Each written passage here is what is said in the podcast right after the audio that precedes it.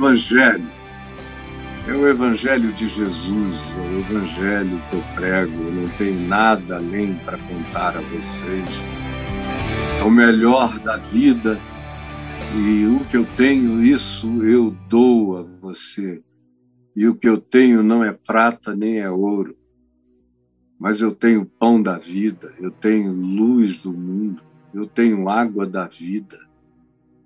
Eu tenho para dizer e oferecer a você a purificação dos pecados, o perdão, a fé que traz confiança e a certeza de que Deus é com você. Que mesmo quando a gente não é com Deus, Deus é conosco. Porque mesmo quando tantas vezes nós não somos fiéis, Ele, todavia, permanece fiel, porque não pode negar-se a si mesmo. Abra o coração, convide os amigos, faça crescer essa congregação na sua plataforma, onde quer que você esteja me assistindo, em qualquer rede social, convide todo mundo que você conseguir, tenha essa espontaneidade. Eu quero conversar com você hoje sobre esse tema que vai entrar aí para você, para que você reflita sobre a seguinte questão: essa é uma questão em debate em todas as universidades do mundo durante todo o século XX e no século XIX essa também foi uma questão e continua a ser hoje, no século XXI. O ser humano nasceu para ser religioso ou espiritual? O que, é que você acha?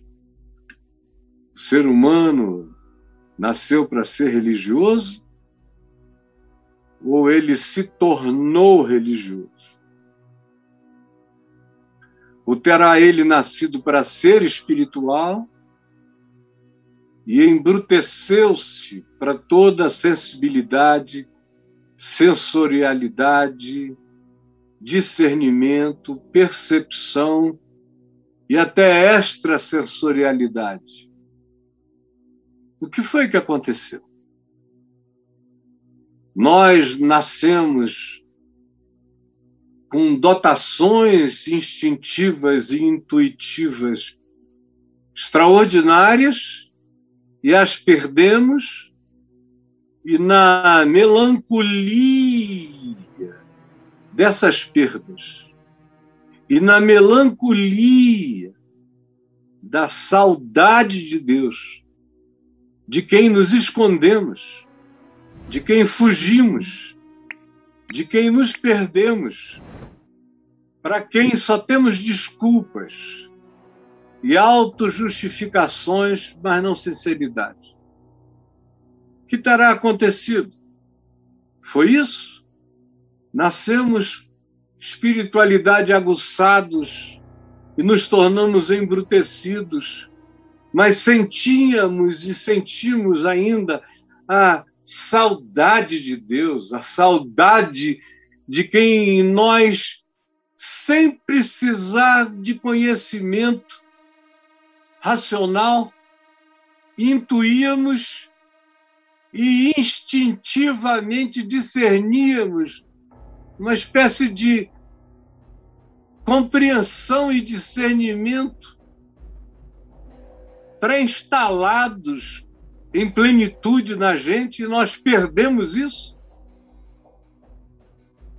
na arrogância da nossa autoglorificação cerebral, racional ou de qualquer natureza, nós desenvolvemos apenas algumas dimensões que nos eram até muito úteis e práticas para a sobrevivência em detrimento de percepções de outra natureza que foram ficando para trás e para substituir esse vazio nós desenvolvemos sistemas religiosos, ritos, aparatos relíquias, lugares de poder, cultos, sacerdotes e todas essas coisas. O que você acha? Há muitos anos que eu vejo que a confusão entre essas dimensões é enorme. Às vezes eu vejo até pessoas que creem de um determinado modo, que eu sei, eu conheço o conteúdo, mas usam espiritualidade e religiosidade como termos sinônimos, quando na realidade eles remetem para polos antônimos, bem antagônicos, bem polarmente separados. Estão longe de ser a mesma coisa. O ser humano nasceu para ser religioso ou para ser espiritual? E aí eu quero dizer a primeira coisa a esse respeito, para você guardar na mente, no coração, anotar que é melhor e não mais esquecer. A gente tem que responder essa pergunta se nascemos para sermos entes religiosos ou entes de espiritualidade, tendo que nos remeter, e como a moçada gosta de dizer, temos que revisitar dois altares. No livro de Gênesis: o altar de Caim e o altar de Abel.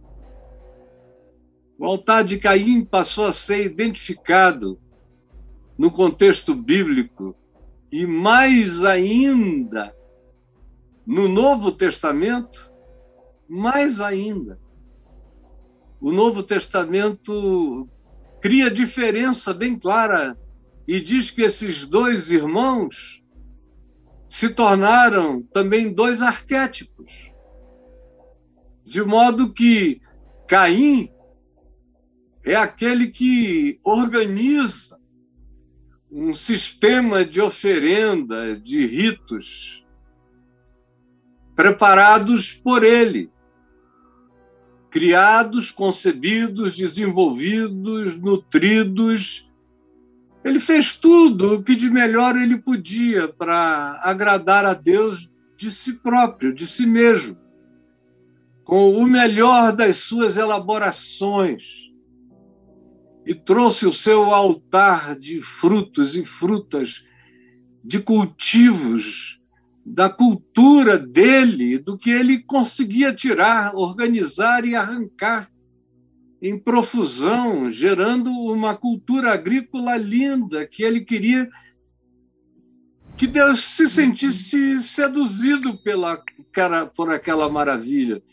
E eventualmente ter-se-ia entregue a essa alegria de acolhimento da oferta de Caim, não tivesse Caim já chegado em disputa, em conflito, em aposta, em concorrência com seu irmão Abel.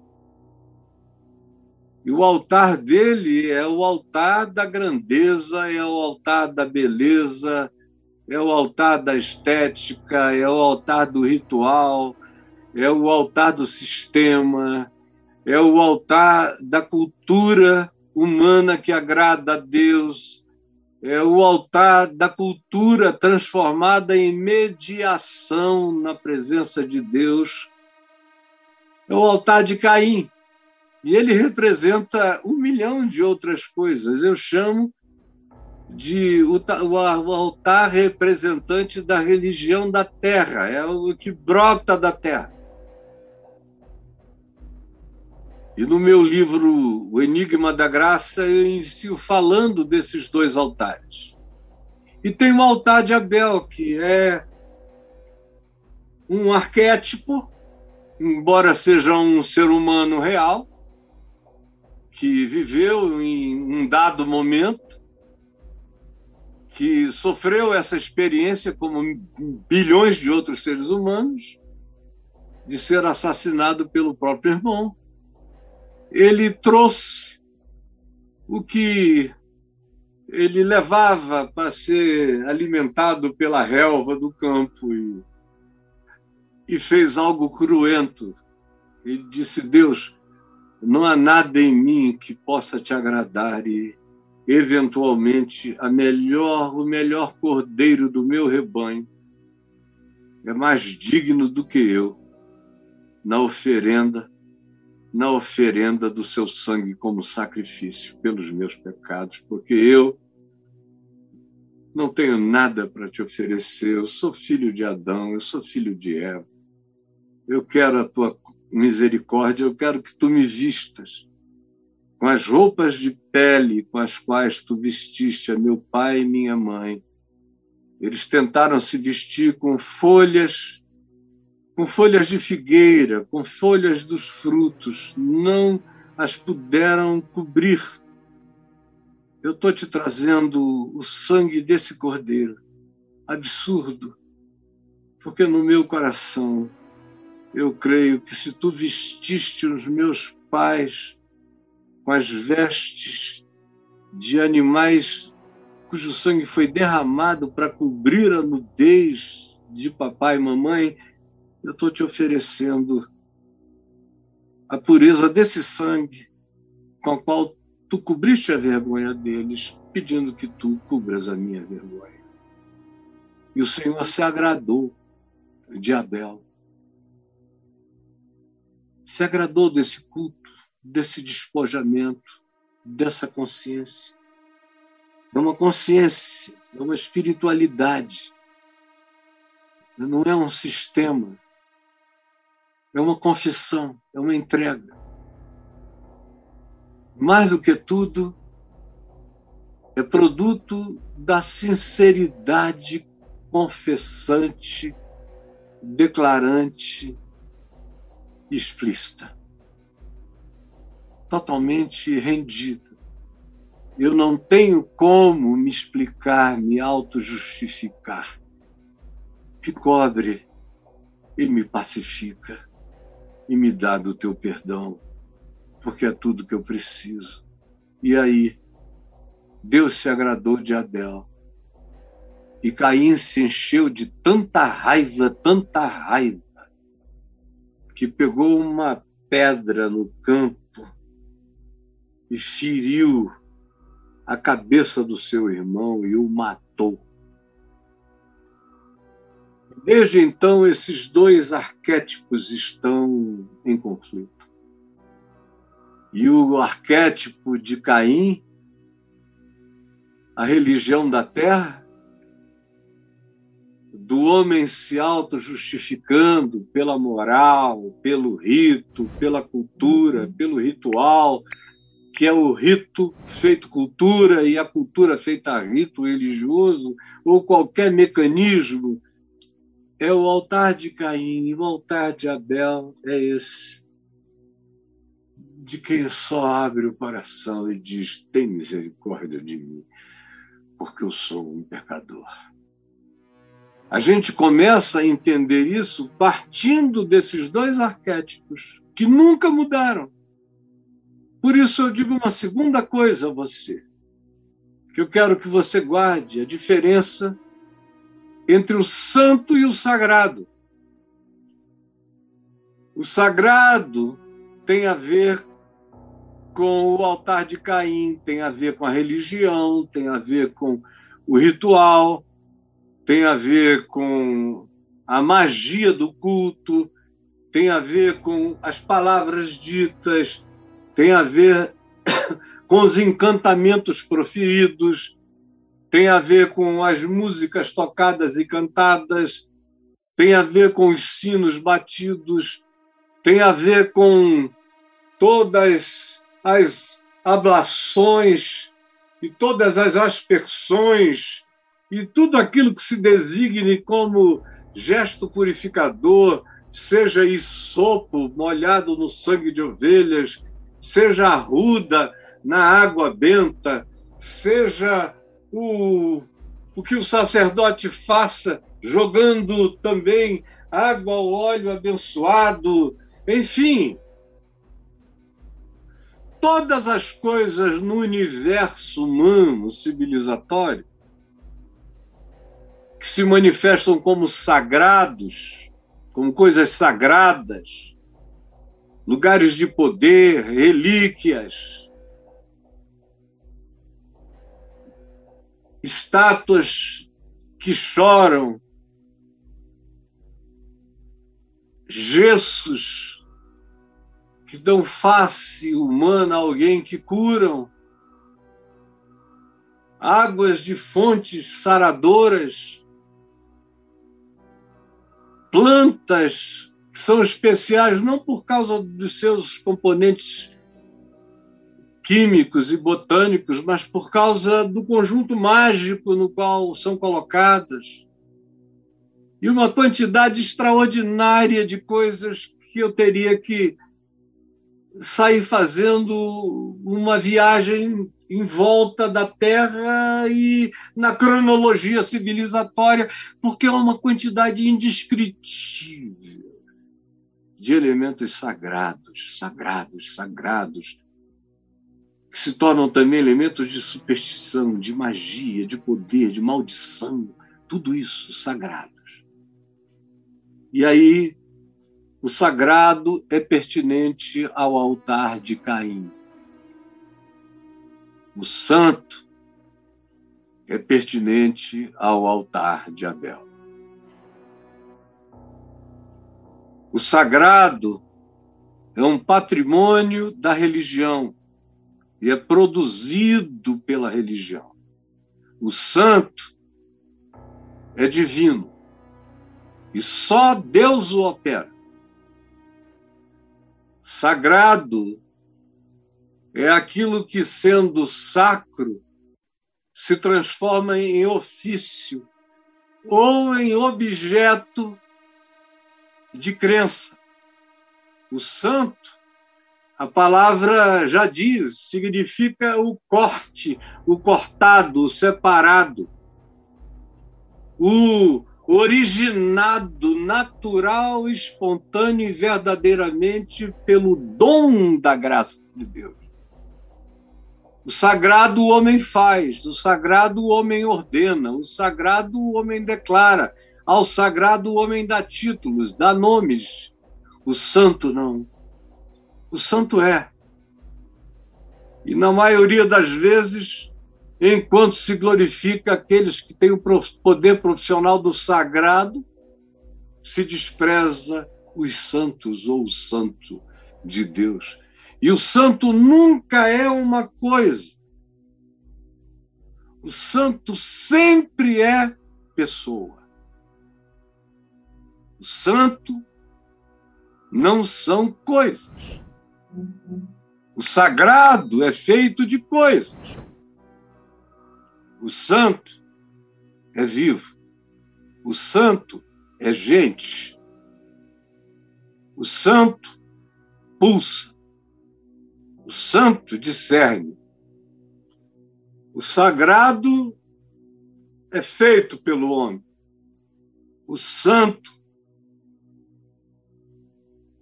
é criado pela mão da graça de Deus. E nenhum homem pode tirar o que Deus fez e ungiu. E nenhum homem pode transformar o que Deus não santificou em sagrado santificado diante de Deus. O sagrado importa aos homens. O santo só Deus vê e alguns homens e mulheres percebem. A terceira coisa sobre a diferença entre o, o sagrado, entre a religião e a espiritualidade, é, é que nessa diferença a gente tem que pensar na diferença entre o espírito hebreu da jornada da fé, era o espírito de Abraão, era um ermitão que ia andando de lugar em lugar, de oásis em oásis, de fonte em fonte.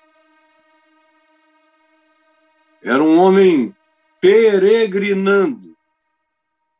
Daí o nome hebreu. Ele é um semita que vem da tribo de Sem, filho de Noé, que se tornou hebreu. E quando ele se tornou hebreu? E por quê? Porque ele nasceu como um semita mesopotâmio? Claro que não. Ele se tornou hebreu no dia que ele saiu da casa dos seus pais. Porque hebreu significa caminhante apuru, de onde a palavra vem, aquele que vai cruzando fronteiras, vai passando e cruzando vals, vai indo cada vez mais além, não se fixa, não se estabelece. O hebreu é um ente em movimento, em crescimento contínuo. Assim é o hebreu. O hebreu nasceu quando Abraão deixou a casa do seu pai. E o povo de Israel só é chamado de hebreu quando ele levanta e anda.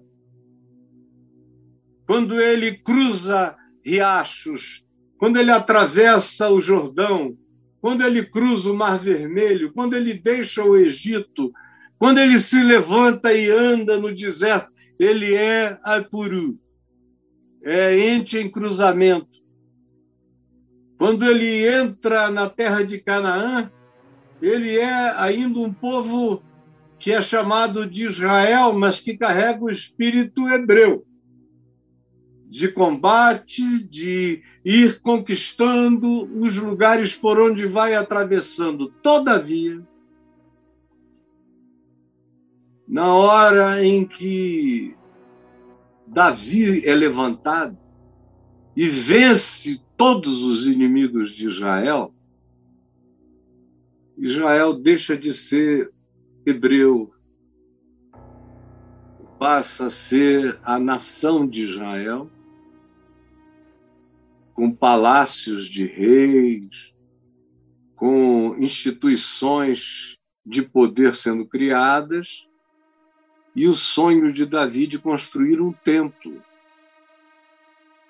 É aí que se estabelece a diferença entre o tabernáculo em movimento no deserto, é um movimento hebreu, é um movimento de espiritualidade, da espiritualidade de Abel, que pode ser vivida em qualquer lugar da terra, mesmo no deserto. E tem o templo, que foi a glória. Deus disse: Você não vai construir um templo para mim. Eu não quero, primeiro, porque eu não quero, eu não vou habitar em templo algum, não cabe. É, é ilógico, é irracional o Deus infinito, eterno e pessoal morar numa casa. Isso é coisa para anjo, para demônio, para homem, para cachorro, até para cão e cadela. Um canil. Mas eu sou o Senhor. E tu vais me construir uma casa para eu habitar. Os céus dos céus não me podem conter o universo. Não me abrange. Eu sou inexplicavelmente inabrangível. E você quer me construir uma casa, um templo? É por isso que a religião é completamente diferente da espiritualidade. E a pergunta de hoje é se o chamado humano é para ser religioso ou é para se tornar um ente caminhantemente, um, um hebreu espiritual lúcido. Lúcido. O ser humano nasceu para ser religioso ou para ser espiritual? Aí vem uma outra realidade que eu quero que você anote, que você guarde no seu coração, uma quarta coisa. Porque a resposta a essa pergunta principal nos demanda que entendamos a diferença entre o profeta e o sacerdote. Agora o templo já está construído. Davi foi um hebreu que viveu como hebreu até vencer tudo, se tornar rei, construir castelos e determinar que seu filho Salomão fizesse uma casa para Deus, que ele fez com toda a honra, glória e pompa, e disse: está aqui, olha, esse lugar é digno de Deus. Ai, Jesus, Jesus, Jesus, tem compaixão da nossa estupidez. Ainda bem que a Escritura registrou toda essa idiotice. Está aqui a tua casa, Senhor, habita, tira férias, é o teu spa, senta, aposenta. Ah, dá tuas festas aqui. Gente não vai te deixar fazer nada, faltar nada. E aí, olha, nós ainda temos os teus enfermeiros, os teus cuidadores, que são os sacerdotes essa categoria que não deixa faltar comida para Deus, que serve banha, melhor parte, picanha, que corta, que serve, altar. E Deus, come Deus, come Deus. E eram tantos milhares de animais imolados todo dia, todo dia, todo dia do ano todo. E durante as festas, especialmente durante o Yom Kippur, Páscoa, a quantidade de animais imolados era absurda. Por outro lado, também a quantidade de moscas era indizível. Era a glória das moscas. Ou você está pensando que só porque era no Templo de Jerusalém você podia matar aqueles milhares e milhares de animais e aquilo não ia ser cheio de mosca? Era um moscaréu danado e o sacerdote ficava ali tinha que cortar e tinha tudo, não podia deixar o fogo apagar nem o sacrifício cessar. Porque senão Deus podia se desagradar. E quem servia a esse altar de Caim, a esse sistema, a essa rotatividade, a esses turnos, para não deixar Deus sentir falta de nada, como se ele fosse um papa, e nem o Papa Francisco aceita para si tais consagrações, como os demais aceitavam, todavia esse Deus da religião aceita. E ele se zanga se não tiver gente na porta do quarto dele, dizendo: Olha, dorme aí, mas a gente está derramando aqui, ó. Pode botar o canudinho e chupar o sangue é um Deus com sede de sangue. Como ele mesmo diz no Salmo 50, dizendo a Israel: Vocês pensam que eu sou um vampiro, que eu tenho sede de sangue? Todos os animais do universo são meus, todas as criaturas. Vocês acham que se eu tivesse alguma necessidade de fome, eu não fazia só assim, ó, e pronto. De onde é que vocês tiraram que eu tenho essa sede? Deus vai dizendo, está ficando nauseante. Depois, lá na frente, ele já diz em Zacarias, em Malaquias, que me dera houvesse alguém que fechasse essa porta, que acabasse com o mau cheiro desses sacrifícios mecânicos da religião da mentira praticada pelos sacerdotes da hipocrisia, interessados só no lucro da profissão sagrada, no sacro ofício, que é o trabalho daquele que faz o sacrifício, que oferece o sagrado como um sacro ofício, como um ofício santo. O sacerdote, de outro lado, o profeta. O único profeta do Velho Testamento que tinha alguma intimidade ou proximidade com o templo era Isaías, embora as suas profecias desancassem o templo e o que ali se praticava. E o que ali se praticava. É só você ler o profeta Isaías.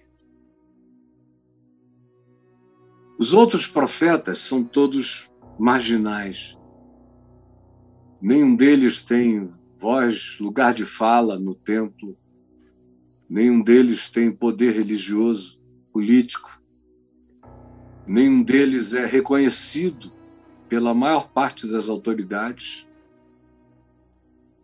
Em geral, as autoridades adoravam os sacerdotes puxa-sacos e os profetas mentirosos, que diziam ao rei, ao poder instituído, à potestade política, aquilo que ela queria ouvir.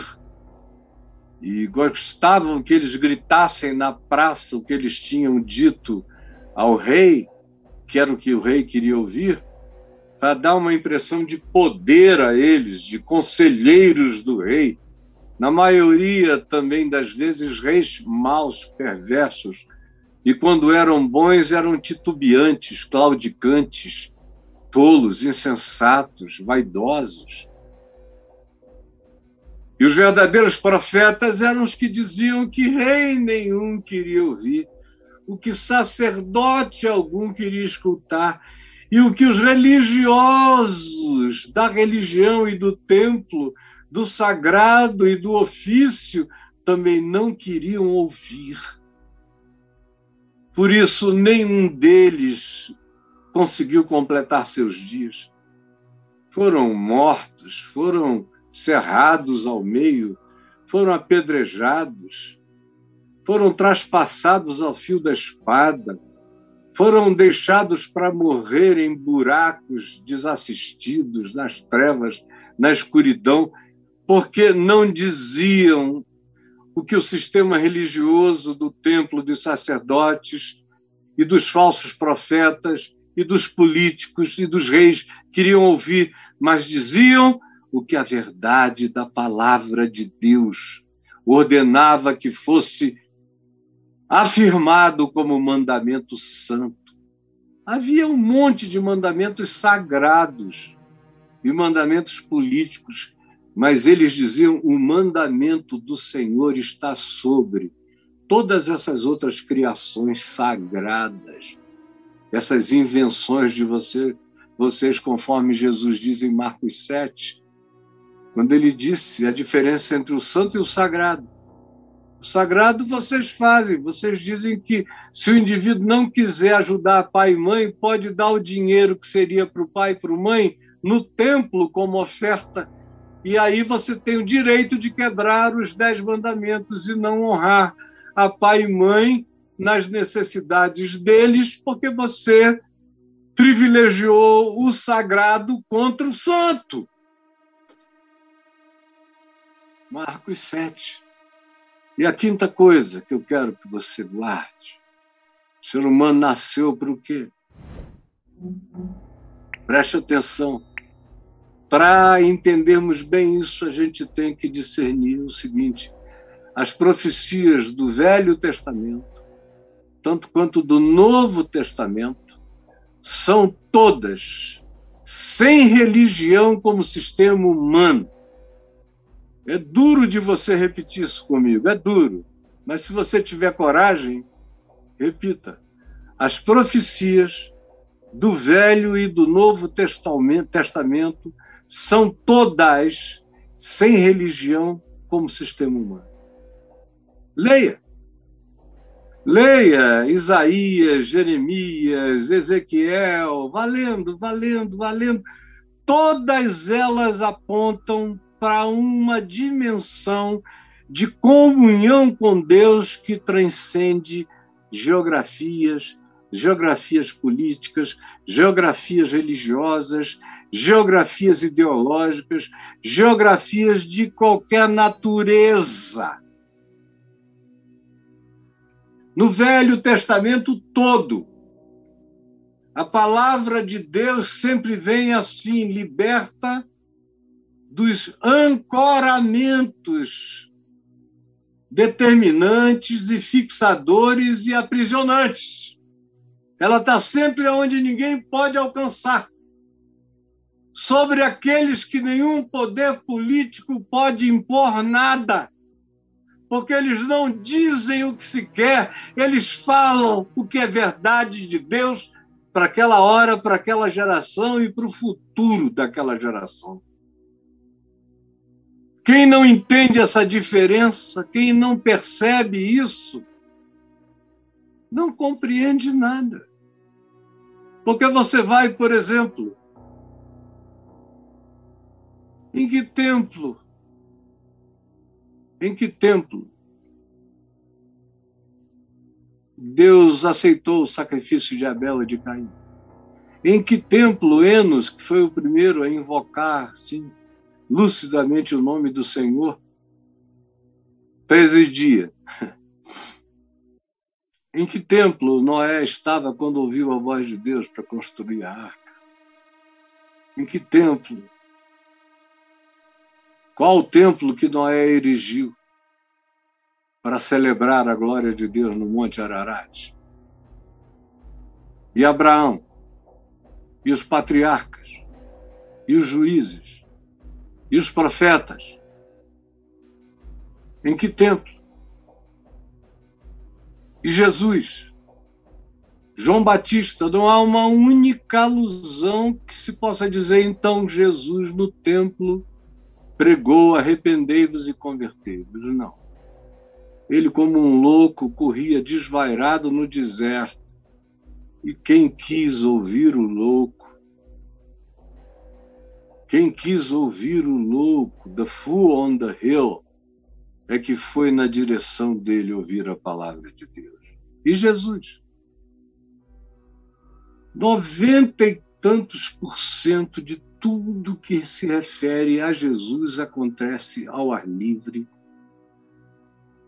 e longe do sagrado. Mas onde ele estava, o santo se fazia presente. E quando ele fala no templo, ele só gera perplexidade. Criança com 12 anos e depois e adulto, toda vez que fala, a reação é de gente querendo prender ou matar. Até que mataram mesmo. O resto foi ao ar livre, na casa dos outros, em banquetes na casa de pecadores, de publicanos, de meretrizes, de leprosos, abraçados pelo amor de Deus, na casa de amigos, na casa de gente grata, na casa de ladrões convertidos, onde ele entrava sem preconceito, na casa de qualquer um. Sim. E quando você conhece a história um pouquinho, você vai ver que o templo aparece já no quarto século no sincretismo entre aquela geração de discípulos de Jesus e o imperador romano e depois os cultos romanos foi da onde surgiu o cristianismo com todas essas corrupções que vocês não querem admitir. E se você quiser ir um pouco mais distante, você chega no Apocalipse e João diz: E andei por toda a cidade, nela não vi nenhum santuário, nenhum santuário. Porque tanto as profecias do Velho Testamento como as do Novo, e a última é o Apocalipse, todas elas acontecem sem religião como sistema humano. Andei pela cidade santa e nela não vi nenhum santuário, por quê? Porque a luz de Deus é o seu santuário. É tudo aberto. É tudo em espírito, é tudo livre. Aí vem uma outra coisa que eu quero que você guarde já e agora. Jesus disse à mulher de Samaria, em João 4, o texto que está em cima. Jesus disse a essa mulher, conversa é bem maior, mas eu só cortei do verso 20 ao verso 26. A maioria aqui já ouviu essa história, quem não ouviu, leia agora toda, porque não é a minha prioridade hoje narrá-la. Jesus disse àquela mulher qual era a diferença entre o espírito, a espiritualidade dos adoradores que Deus buscava, que Deus queria, que Deus amava, que Deus chamava, e o espírito da religião. Ele diz: que quem não quiser enxergar, sinceramente, I rest my case. Porque, cara, se você não quiser enxergar, a Terra é plana, o coronavírus não matou ninguém, Jesus não quer saber se você é santo ou corrupto, se você der o dízimo, ele acha que está tudo bem.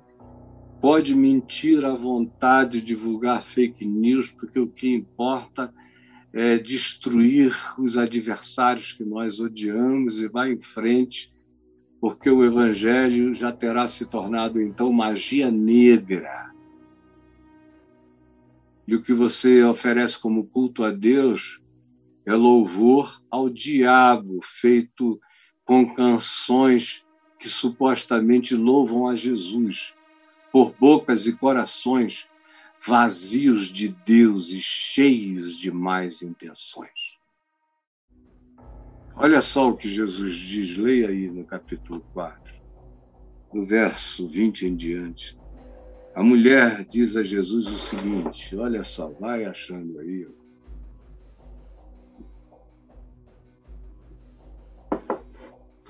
Ela diz a Jesus: nossos pais adoravam neste monte, e apontou cidade de Siquém aqui embaixo, ela apontou para o monte Gerezim, que era um monte estabelecido por Moisés nos livros do, da Torá, do Pentateuco, dos cinco livros atribuídos a Moisés, que são obviamente pseudoepígrafes,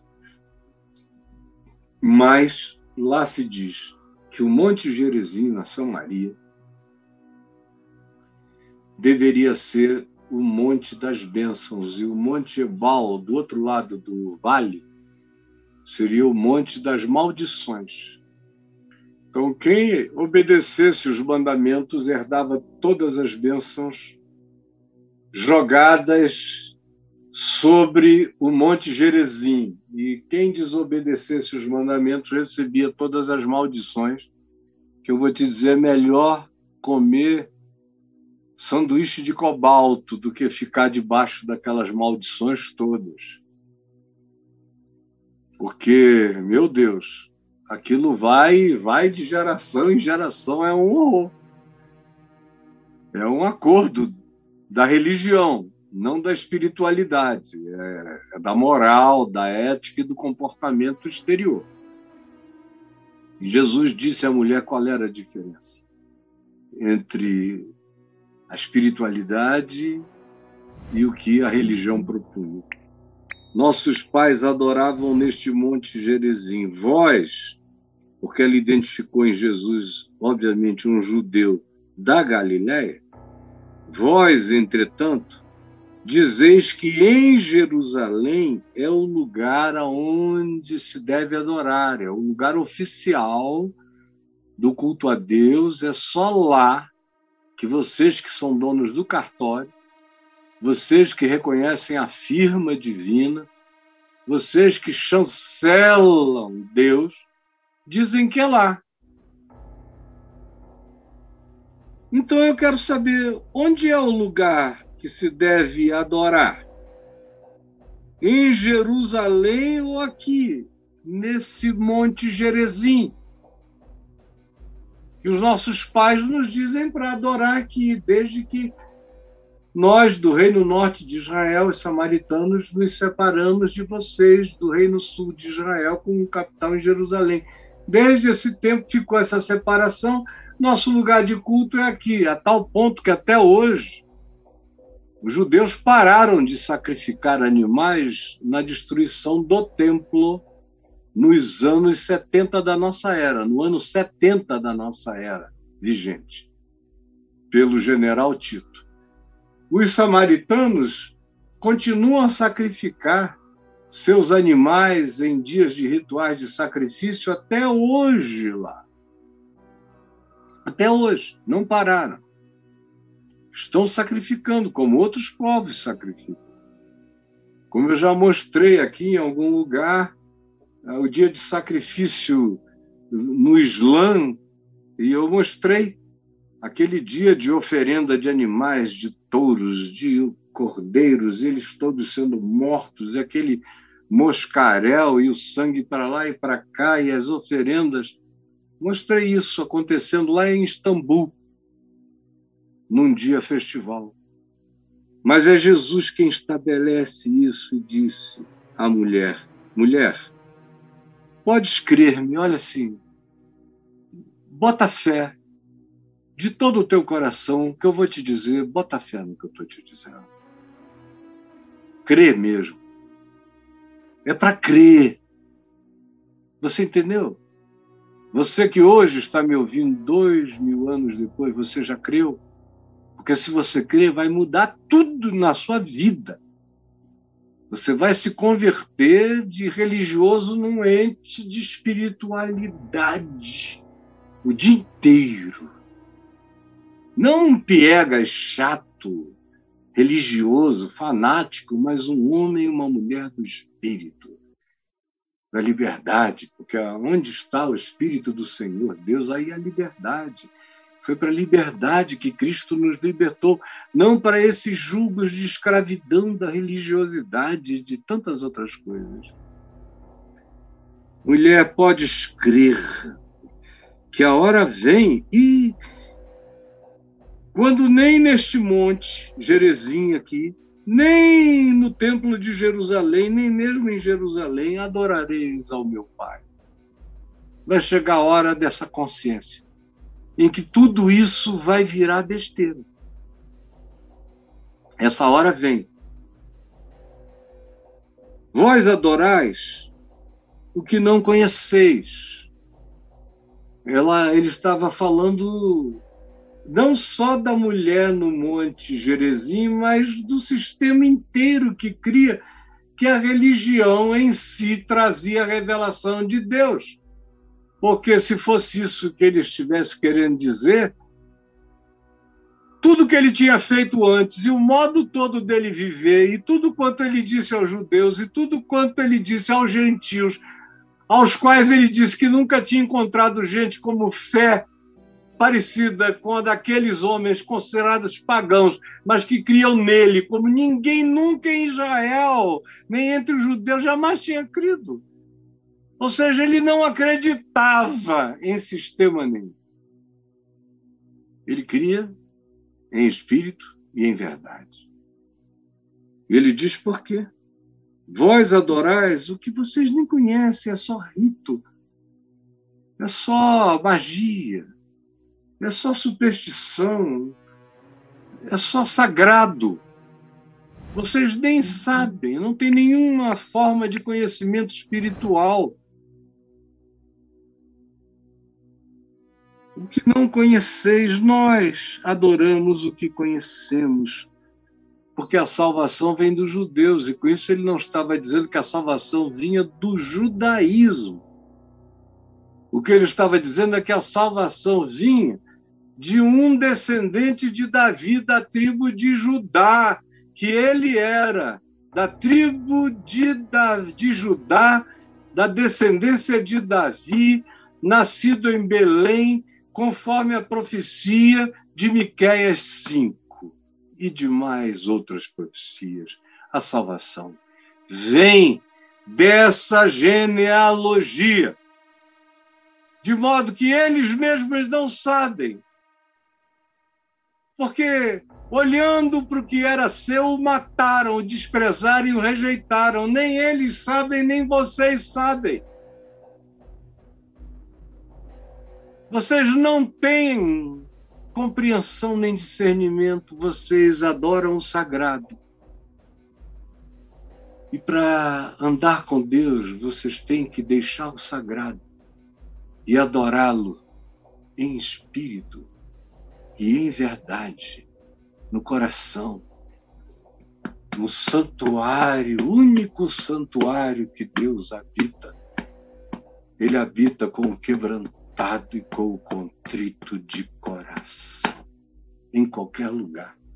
até na sede da religião, mas não é por causa dela, é por causa da sinceridade da verdade do coração e da confiança. E da confiança.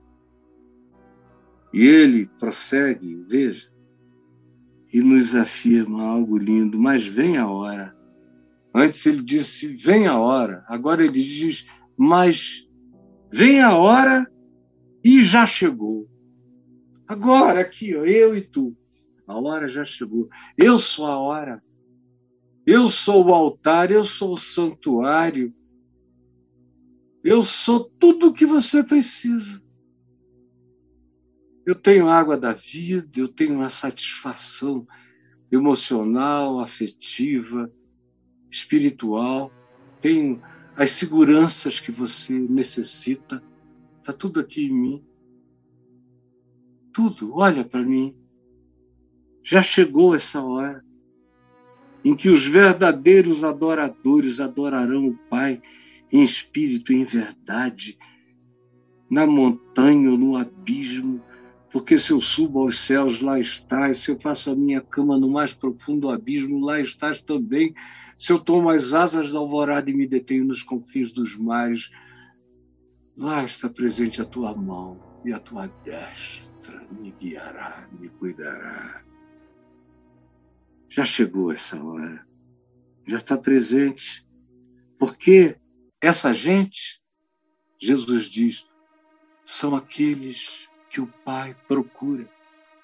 Quem tem essa coragem, quem tem essa atitude, quem tem essa liberdade, quem joga a carcaça humana das relíquias, do sagrado, das varas imantadas, dos tapetes santificados, de tudo que vocês veem sendo feito de maneira apalhaçada durante séculos e milênios e ninguém para para ver que aquilo não é Jesus, não é Cristo, não é Deus, não é Evangelho, é a própria negação do que Jesus já fez e consumou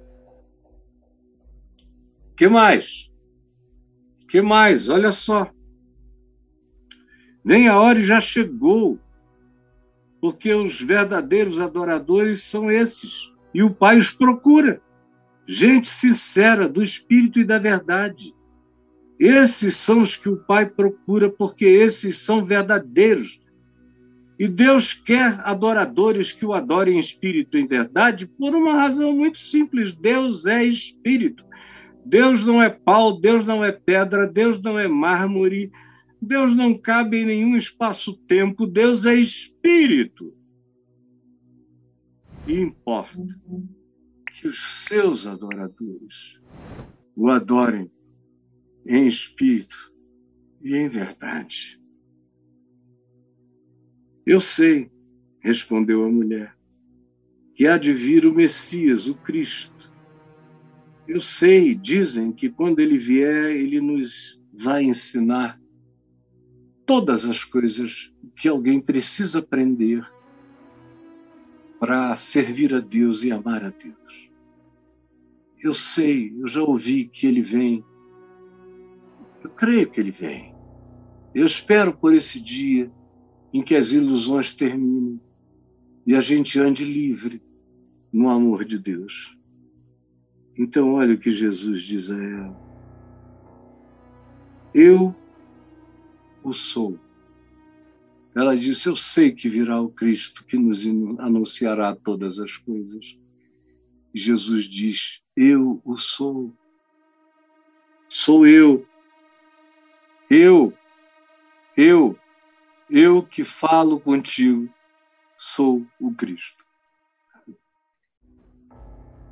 Você está pensando que ele iria se manifestar uma deusa no Monte Olimpo? Não. É uma mulher com sede, sede, sede, sede sincera, angústia sincera, busca sincera, desejo verdadeiro de experimentar Deus. Eu sei. Jesus disse: Sou eu. Tudo que você busca está em mim. Aí em mim habitam todos os tesouros do conhecimento, da sabedoria, dos perdões de pecados, da pacificação, da santificação, da graça ungida, da alegria de ser de Deus, da coragem para prosseguir, da decisão de atravessar o vale da decisão sem medo, sabendo que ainda que você e eu, e eu falo aqui por mim, de todo o meu coração, que eu ande pelo vale da sombra da morte, eu não temerei mal nenhum, porque tu estás comigo. Em qualquer lugar, eu já atravessei tanto vale de sombra da morte. Tantos, meu coração foi ficando assim confiantemente entregue